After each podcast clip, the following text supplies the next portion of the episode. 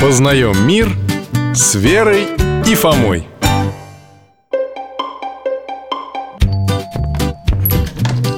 Здравствуйте, Михаил Гаврилович. Привет, Алтай. Здравствуйте, ребят. Как хорошо, что вы зашли. Здрасте, дядь Миша и Алтаюшка. А мы не с пустыми руками зашли. Это вам иконочка. Вот спасибо, как приятно. Бумажная правда Но это совсем не важно.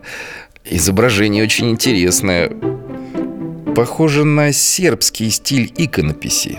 Это нам в церковной лавке подарили. Бабушка просила ей свечи купить А мы заодно и иконки купили. Одну себе, одну бабушке и одну вам. Только мы не знали, как она называется. Но главное, что с Богородицей.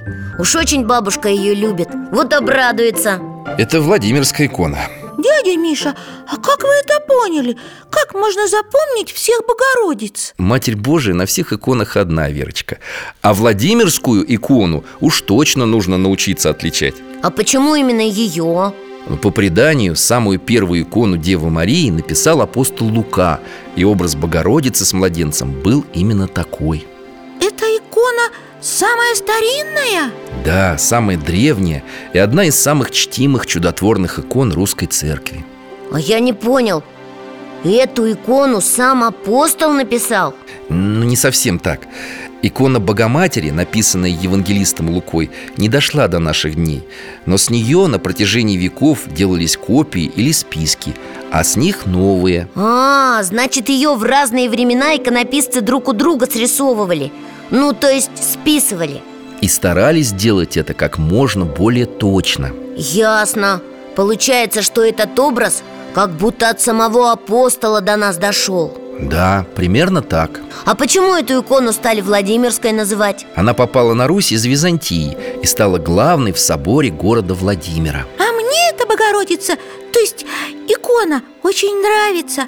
Мария прямо лицом прижалась к своему сыночку, а он ее обнимает. И правда трогательно Этот тип икон поэтому и называется умиление А что значит тип икон, дядя Миша? Ну, дело в том, что самые древние иконы Богородицы служили как бы образцом Конечно, изначально никаких типов икон Божьей Матери не было Это уже потом для удобства изучения их выделили Михаил Гаврилович, а о чем нам говорит этот тип икон? Умиление Что Богородица с Иисусом друг друга любят, да?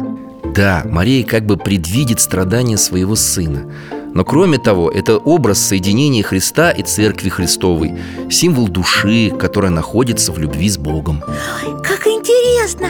А еще какие бывают типы икон Богородицы? На многих иконах младенец восседает на руке матери А другой рукой Дева Мария указывает на сына как на истинный путь Как на того, к кому должны быть обращены наши молитвы этот тип икон так и называется – адигитрия, что с греческого переводится как «путеводительница». А, вот, у нас на столике как раз такая икона.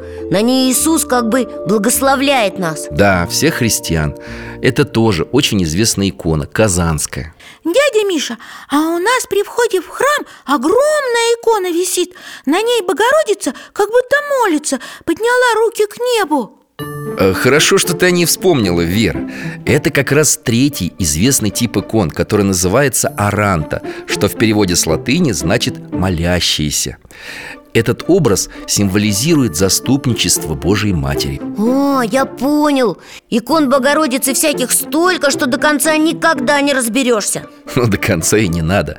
Но о трех самых главных типах икон я вам рассказал. Спасибо вам, дядя Миша. Теперь мы будем на все иконы внимательно смотреть. Но нам уже пора. Спасибо и до свидания. Спасибо и вам за подарок, мои дорогие друзья. И храни вас Бог